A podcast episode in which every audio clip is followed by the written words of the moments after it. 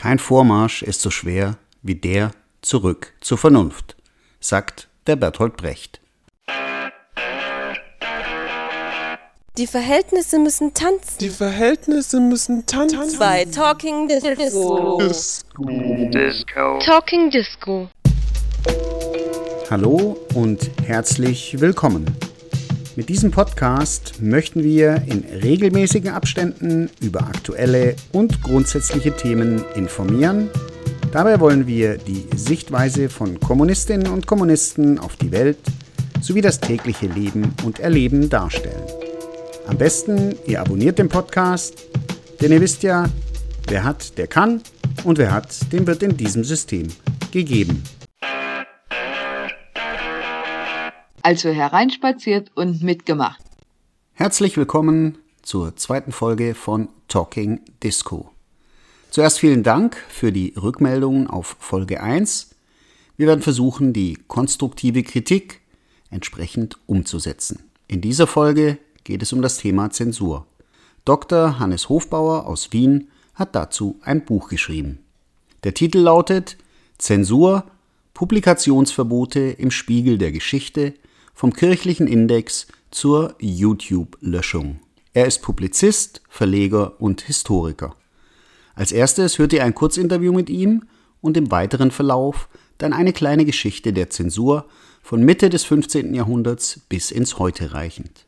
Wir erfahren etwas über die Zensur der Kirche und dann die weitere Entwicklung bis hin zur staatlichen Zensur. In der nächsten Folge von Talking Disco gibt es dann den zweiten Teil seiner Ausführungen, die sich mit den konkreten Veränderungen und Auswirkungen im 21. Jahrhundert befassen. Das nun folgende Kurzinterview wurde im Januar 2023 geführt. Die grundsätzliche Frage zuerst.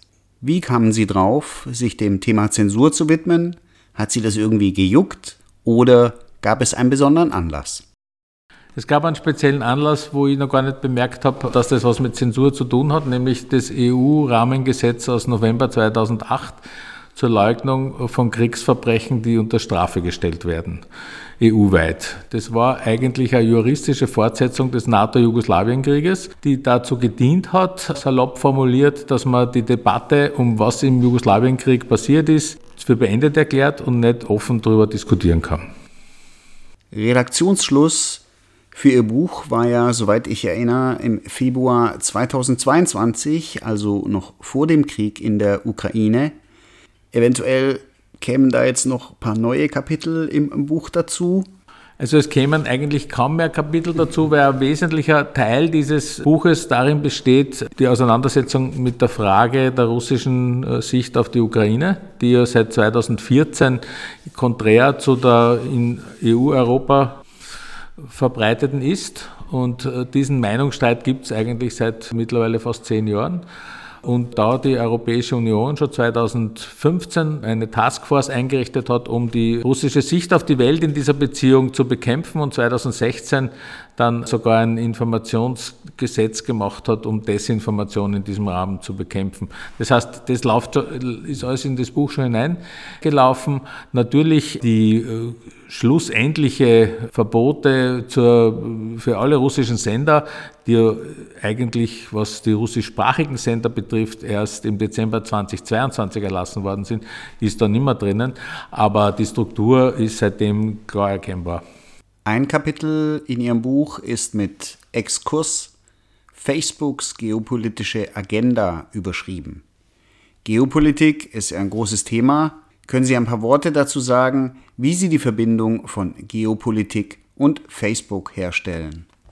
Ja, Facebook ist wie die ganzen großen amerikanischen Konzerne aus dem Silicon Valley in enger Verbindung mit Militär unterwegs und erfüllt letztlich auch Verpflichtungen, die vom Militär ausgehen, indem beispielsweise Hunderte, wenn nicht Tausende von Initiativen quer über die Welt die aus amerikanischer Sicht missliebig bis zu verbieten sind, von Facebook zensuriert werden. Das betrifft politische Parteien in Georgien, die entweder linksradikal oder nationalistisch sind.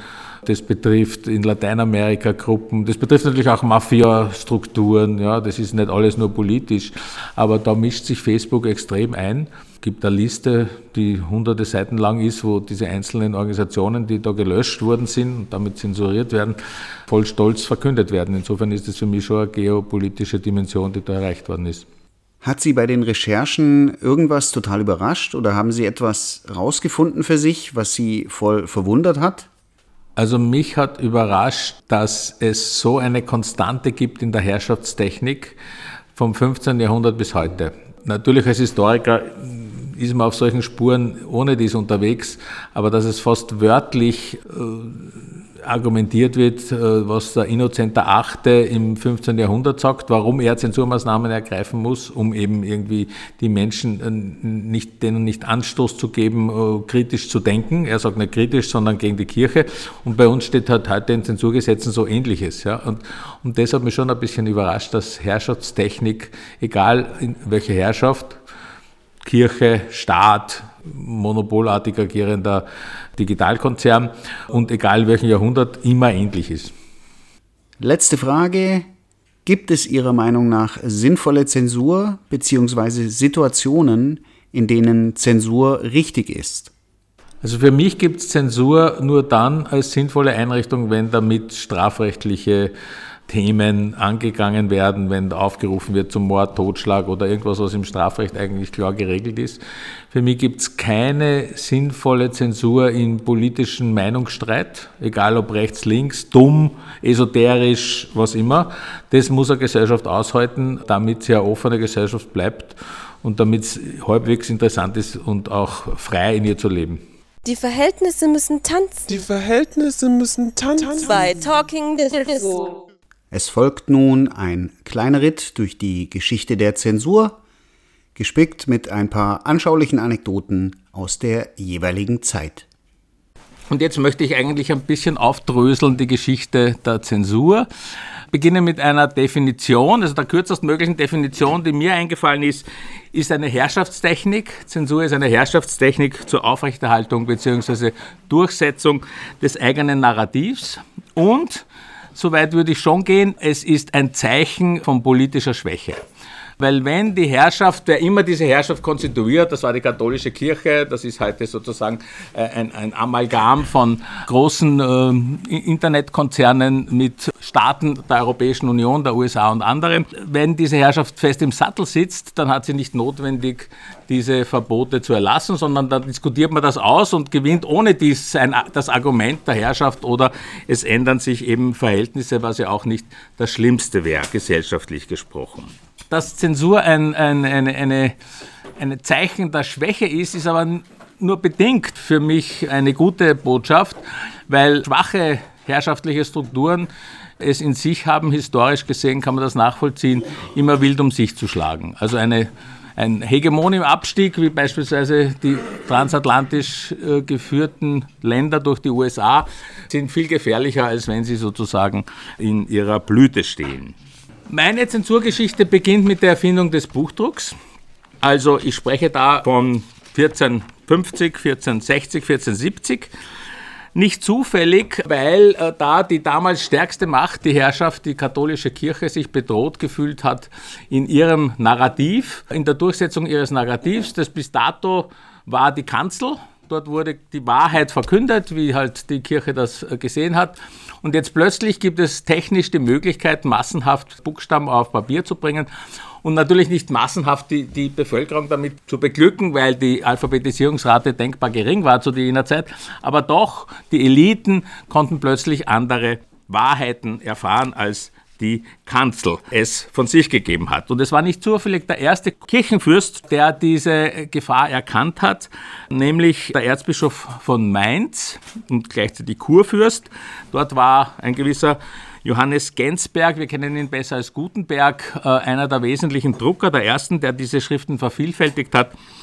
Und im Jahre 1496 hat der Kurfürst von Mainz lange vor Luthers Thesen, nebenbei bemerkt, die ersten Zensurbehörden gegründet. Vor Zensur wurde das als Vorzensur gemacht. Das heißt, man musste jede Druckschrift vorher dem jeweiligen Bischof vorlegen. Der Papst hat es dann generalisiert an möglichst vielen Orten.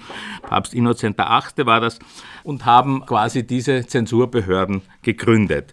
Sein Nachfolger hat dann eine eigene Bulle, diese Zensur quasi festgeschrieben und da zitiere ich jetzt nicht so sehr, weil das so spannend ist, aus 1486 zu zitieren, ich habe es auf unser Deutsch transkribiert, sondern weil die Sprache eigentlich sich nicht wesentlich verändert hat. Und das ist ganz spannend, wenn man das so, zumindest als Historiker, mitbekommt.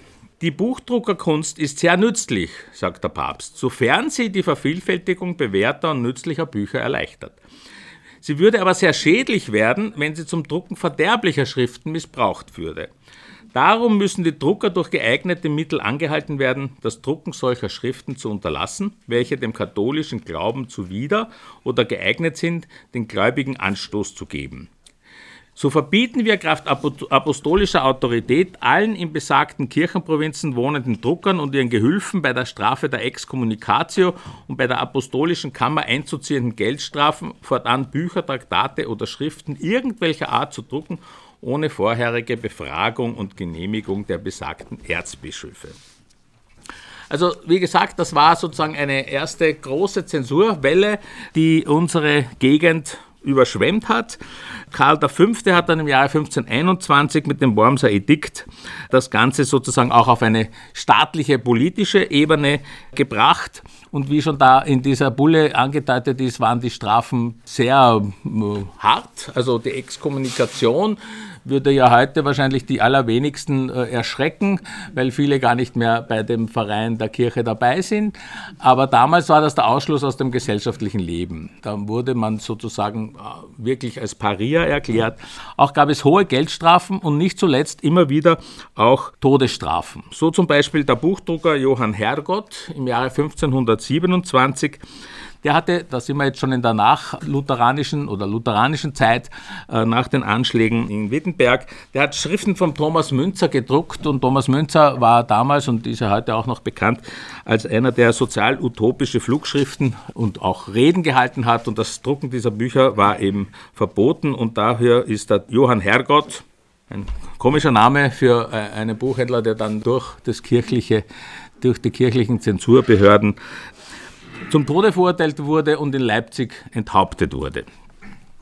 Die territoriale Zersplitterung der deutschen Landen, also wir erinnern uns aus der Schulzeit oder diejenigen, die das sonst irgendwie parat haben, war ja das Deutschland erst eine sehr, sehr späte Erfindung. Diese territoriale Zersplitterung hat dazu beigetragen, dass man sehr leicht auch diese Zensurmaßnahmen umgehen konnte. Weil der eine Fürst war sozusagen vielleicht dann evangelisch, der andere war katholisch und die unterschiedlichen Kraftverhältnisse und Machtspiele unter den Fürstentümern haben auch dazu beigetragen, dass sie auch mit Schriften, die auf der einen Stelle vielleicht nicht gewollt wurden oder sogar verboten worden, besser umgehen konnten. So war es den einzelnen Druckern möglich, durch Umsiedeln oder durch, den, äh, durch die auch Umbenennung der Druckorte diese Zensur zu umgehen und das zeigt ja auch heute wieder, dass Zensur immer erlassen wird und immer natürlich auch gewisse Effekte mit sich bringt, also bis hin zu Todesstrafe, aber auch umgangen werden kann. Ja, im 16. Jahrhundert waren dann harte Zeiten für die Zensur. In besonderer Weise wurde das durch die kirchlichen Indizes festgeschrieben. Der kirchliche Index stammt aus dem Jahre 1559 und ist dann, glaube ich, bis 1960 äh, immer wieder aufgelegt worden. Auf diesem Index sind die Schriften aufgeführt worden, die verboten waren haben, äh, weil sie eben der kirchlichen Lehre widersprochen haben. Am Anfang war das noch sehr wichtig, äh, sich daran zu halten, späterhin dann nicht mehr. 1960 hat dann die Kirche quasi die Segel gestrichen und gemeint, oder 64 glaube ich war es, dass dieser Index vollkommen sinnlos ist. Und auf diesem Index sind im Laufe dieser Jahrhunderte eigentlich alle klugen Geister irgendwann einmal gelandet. Ich habe mir da so ein paar rausgesucht, Naturwissenschaftler wie Kopernikus, Newton oder Darwin, Philosophen wie Voltaire, Descartes oder Kant, Schriftsteller wie Heinrich Heine, Balzac oder Victor Hugo und viele, viele andere. Und in dem Zusammenhang hat dann einmal ein Wiener Buchhändler, ist nur eine, so eine Anekdote, aber die, glaube ich, sehr äh, auch äh, interessant und lehrreich ist, äh, sich gedacht, wahrscheinlich auf Basis von Nachfragen von Kunden, ein Wiener Buchhändler war das, der Georg Binz geheißen hat. Er will nicht immer da nur unter den Ladentisch greifen und sagen, das wäre eine verbotene Schrift, die ist vielleicht spannend, sondern er druckt den Index und legt ihn auf. Ja, und der ist am Anfang ganz reißend gegangen, bis die katholische Kirche den Druck des Indexes verboten hat. Ne? Also das ist dann sozusagen wieder die neue Entwicklung. Ja? Umgangen wurde Zensur auch in, in diesen Jahren 16. bis 17. Jahrhundert, indem man Verlagsnamen erfunden hat, wie zum Beispiel Pierre Marteau, es gibt es heute noch, Peter Hammer, also als Verlagsname, ja, das hat es nie gegeben, diesen Herrn, oder Verlagsorte erfunden hat. Da hat es welche gegeben wie Tobolsk, Babylon, und ein besonders interessanter, auch für die Kunden, war der Verlagsort Rom zu Hofe St. Peter. Da hat man gewusst, das ist sicher nicht von der Kirche. Ja? Also da wusste man, da kann man zugreifen. Die Verhältnisse müssen tanzen. Die Verhältnisse müssen tanzen. Bei Talking Disco. Das war also die Geschichte der kirchlichen Zensur. Im Rahmen der fortschreitenden Aufklärung und Säkularisierung verlor die Kirche an Einfluss und ihr Meinungsmonopol wurde langsam aber sicher gebrochen. Somit kam der Staat, die jeweilige Obrigkeit, die jeweilige Herrschaft als Entscheidungsträger auf das Parkett. Dann hat es eine große, wie soll man sagen, Änderung gegeben, so eine ähnliche Änderung, wie wir heute sehen. Wenn ich das ganz kurz skizzieren darf, dann würde ich meinen, dass die ersten großen Zensurwellen kirchlich organisiert waren und auch die Kirche betroffen haben und von ihr ausgegangen sind. Dann gab es eine Verstaatlichung der Zensur und heute leben wir eh in einem Zeitalter, wo der Staat wiederum abgibt seine Hoheit an große private Konzerne, um denen diese Zensur anheimstellt oder damit auch bedroht, wenn sie es nicht machen, natürlich mit Strafen. Und die erste sogenannte schleichende Verstaatlichung in diesem Zusammenhang war eben schon von Karl V. Jahr 1521, wo die Kirche schon erstmals bis gewisse Bedeutungsverluste bekommen hat und der Staat sich dann später mit dem absolut absolutistischen Staat äh, positionieren konnte und dementsprechend auch seinen, seinen Anspruch auf Wahrheit, immer unter Anführungszeichen, eben mit diesen Verboten und Bedrohungen durchzusetzen versuchte. Im 18. Jahrhundert war im Prinzip eine eher lockere Zeit. Das war auch die Zeit der großen Verlegerfiguren wie Friedrich Brockhaus, Johann Kotter und andere. Die haben sich unter anderem um so ein Schlagwort wie Pressfreiheit gruppiert und gemeint, das wäre eigentlich die die Möglichkeit, die Menschen zu informieren war natürlich aus einem geschäftlichen Sinn heraus. Insofern war, war das auch ganz interessant, dass später dann Karl Marx festgestellt hat, dass die Pressfreiheit was ist, was unterstützenswert ist, aber die Gewerbefreiheit, die er quasi so als Hintergrund für so Leute wie Brockhaus und Kotter gesehen hat, dass die eben von ihm nicht unterstützt worden ist. Die Pressfreiheit ist allerdings bald wieder verschwunden, indem Friedrich Wilhelm II. im Jahre 1788 die Verbotsschraube angezogen hat, weil zu viel seiner Meinung nach Kritik geäußert wurde und gemeint hat, die Pressfreiheit wäre zur Pressfrechheit mutiert und dementsprechend geht das jetzt nicht mehr und wiederum kam die volle Zensur zum Ausdruck.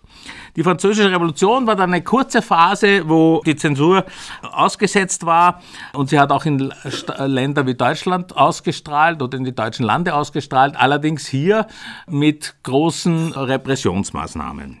Mit der Machtübernahme Napoleons war dann eigentlich die Zensurmaschine wirklich angeworfen im Sinne auch eines starken Staates, einer Reglementierung, extremes Spitzelwesen. Napoleon hat zum Beispiel für jede Stadt in Deutschland, wo er ja dann auch geherrscht hat in den deutschen Landen, nur mehr eine Zeitung zugelassen, um sie besser kontrollieren zu können. Es hat eine allgemeine Vorzensur geherrscht. Und er hat dann in späteren Jahren mal ein Interview gegeben und sich über Zensur geäußert, nur zwei, drei Zeilen. Da fragt er sich dann selbst, nun, was ist Zensur? Es ist das Recht, die Äußerung von Gedanken zu verhindern, die den Frieden des Staates, seine Interessen und seine Ordnung stören. Die Zensur muss daher immer entsprechend dem Zeitalter, in dem man lebt und gemäß den Umständen, in denen man sich befindet, angewandt werden. Deshalb haben wir auch heute kaum Zensur für irgendwelche Druckschriften, aber sehr viel Zensurwesen in, der digitalen Welt. Die Alphabetisierungsrate zu der Zeit war übrigens ungefähr nur 25 Prozent. Nur damit wir uns vorstellen können, wer überhaupt von solchen Maßnahmen profitieren oder davon entsprechend Repression ausgesetzt sein hat können. Wie brutal äh, Napoleon seine Zensurmaschine, die würde ich wirklich so nennen, die äh, erstmals auch allgemein durchsetzung, durchsetzungsfähig war mit seinem Code Civil. Er war ja sozusagen ein sehr in die Zukunft denkender Mann, zeigt der Fall äh, des Johann Philipp Palm ein Nürnberger Buchhändler. Es ist interessant, dass es sehr viele Buchhändler getroffen hat über die Jahrhunderte, immer die Zensur, der den Einmarsch der französischen Truppen in Nürnberg 1806 erlebt hat und offensichtlich dadurch zu einem antifranzösischen Menschen geworden ist, weil der so brutal war, der Einmarsch. Und der hat einen Buchvertrieb gehabt, in dem die Kampfschrift erschienen ist, Deutschland in seiner tiefsten Erniedrigung, 144 Seiten. Äh, Napoleon hat seine Spitzel ausgesandt, um zu äh, eruieren, wer diese Schrift äh, geschrieben hätte. Die haben das nicht wirklich herausgefunden. Es steht wahrscheinlich, es ist sehr wahrscheinlich, dass es Johann Palm selbst gemacht hat. Wie auch immer, äh, er wurde wegen Hochverrat angeklagt und ist nicht in Nürnberg vor Gericht gestellt worden, weil man sich da gefürchtet hat vor der Bürgerschaft, wenn man da so einen bekannten Buchhändler, aber offensichtlich ein sehr bekannter Mann, vor Gericht stellt und dann letztlich, er ist dann enthauptet worden, womöglich umbringt, dann gibt es einen Aufruhr, sondern er ist ins damals bayerische Braunau verschleppt worden und dort dann, die ganze Stadt wurde zerniert mit 1500 französischen Soldaten und am Hauptplatz ist er dort hingerichtet worden. Die reaktionäre Epoche nahm dann Anfang des 19. Jahrhunderts nach der Französischen Revolution weiter Fahrt auf, was sich auch im Verbotswesen niederschlug und ganz entscheidend waren die sogenannten Karlsbader Beschlüsse 1819 die erstmals im gesamten Deutschen Bund, also das war ja inklusive Österreich, also alle Länder Deutschlands, äh, deutscher Zunge und Österreich, eine Zensurmaßnahme beschlossen haben. Das war so die Überwindung dieser Kleinstaaterei auf der Ebene der Zensurmaßnahme. Das muss man sich vorstellen, territorial von Königsberg bis zur Adria und von Katowice bis Luxemburg. Also doch ein ziemlich großer Raum, wo ein und dasselbe Regel gegolten hat. Der starke Mann, Fürst Metternich, hat diese Repressionsschraube angedreht und entsprechend Pressegesetze erlassen in diesen Karlsbader Beschlüssen. Da hat es geheißen, alle Druckwerke unterliegen ab sofort einer strengen Vorzensur. Die Opfer damals waren dann auch noch Verlegerfiguren, die Söhne von Brockhaus, der Georg Büchner, Luise Aston, Karl Marx. Viele von ihnen sind in andere Länder geflohen. Äh, Heinrich Heine, damals sein legendäres Buch Reisebilder geschrieben und hat dann auf mehreren Seiten eine, eine, Darstellung äh, gemacht, die zeigt, wie stark er gegen die Zensur war, indem er geschrieben hat, die deutschen Zensoren, dann hat er lauter solche Zensurstriche gemacht und ganz unten ist dann gestanden Dummköpfe. Das war sozusagen seine Aufarbeitung der Zensurmaßnahmen. Daraufhin hat die Zensurbehörde den Zensurstrich verboten. Ja? Also wiederum so eine ähnliche Geschichte wie damals mit, der, mit dem Index. 19. bis 20. Jahrhundert gehe ich jetzt nur schlaglichtartig durch. 1848 radikale Freiheit, die auch quasi missbraucht worden ist, antisemitische Schriften. Nichts wurde verboten. Dann die äh, Reaktion darauf, 1878, wir kennen es als Sozialistengesetze, die war aber auch, das war auch sehr stark eine äh, Zensurmaschine, die da Platz gegriffen hat. Und im Kriegsrausch der 1914er Jahre hat man dann erlebt, was, äh, das hat mich eigentlich stark betroffen gemacht, was man heute eigentlich wieder ein bisschen erlebt, dass irrsinnig viele Intellektuelle, Universitäten plötzlich auf diesen Krieg gesetzt haben. Ja, ich habe da Zitate vom Thomas Mann, vom Rainer Maria Rilke, vom Hugo von Hoffmannsthal, wo man sich fragt, ja, gibt's denn das? Thomas Mann schreibt, ich könnte es jetzt aus ungefähr aus dem Gedächtnis zitieren, dass es sozusagen eine Reinigung bedarf. Und dieser Krieg wäre diese Reinigung. Ja. Und Robert Musil ist noch schlimmer. Also da wundert man sich, wie, wie schnell eigentlich liberale Intellektuelle, würde man sagen, da in dieses Kriegsgeheul eingestimmt haben, was auch natürlich damit zu tun hat, dass alles andere zensuriert worden ist. Also Heinrich Mann zum Beispiel wurde vollkommen zensuriert. Ja. Er hat zufälligerweise in einer großen Tageszeitung eine Fortsetzungsgeschichte geschrieben gehabt, die gar nicht mit Krieg und nichts zu tun hatte. Aber nur weil er sich gegen den Krieg gestellt hat, haben am Tag, wo der Krieg begonnen hat, diese Tageszeitung seinen Fortsetzungsroman gestrichen. Also es erinnert auch wieder heute, wer sich sozusagen in dieser Frage, Frage Ukraine-Russland-Krieg nicht entsprechend äußert, kann leicht seinen Posten verlieren oder wenn er sogar Russe ist, wird er aus dem Land gewiesen. Ab 33 dann, also ab der Machtergreifung Hitlers, die Autodafés, äh, sehr bekannt, berühmt in, in, in, in, in allen Universitätsstädten eigentlich, wo dann die marxistischen und die jüdischen Schriften Feuern übergeben wurde, ja, wo sich äh, Leute, die dann später auch bekannt geworden sind, da ihre ersten nationalsozialistischen Sporen verdient haben. 1945 in allen vier deutschsprachigen Ländern, oder 45 waren es noch nicht vier, sondern da war das noch nicht so äh, klar ersichtlich. Also ich rede jetzt von Bundesrepublik, DDR, Schweiz und Österreich.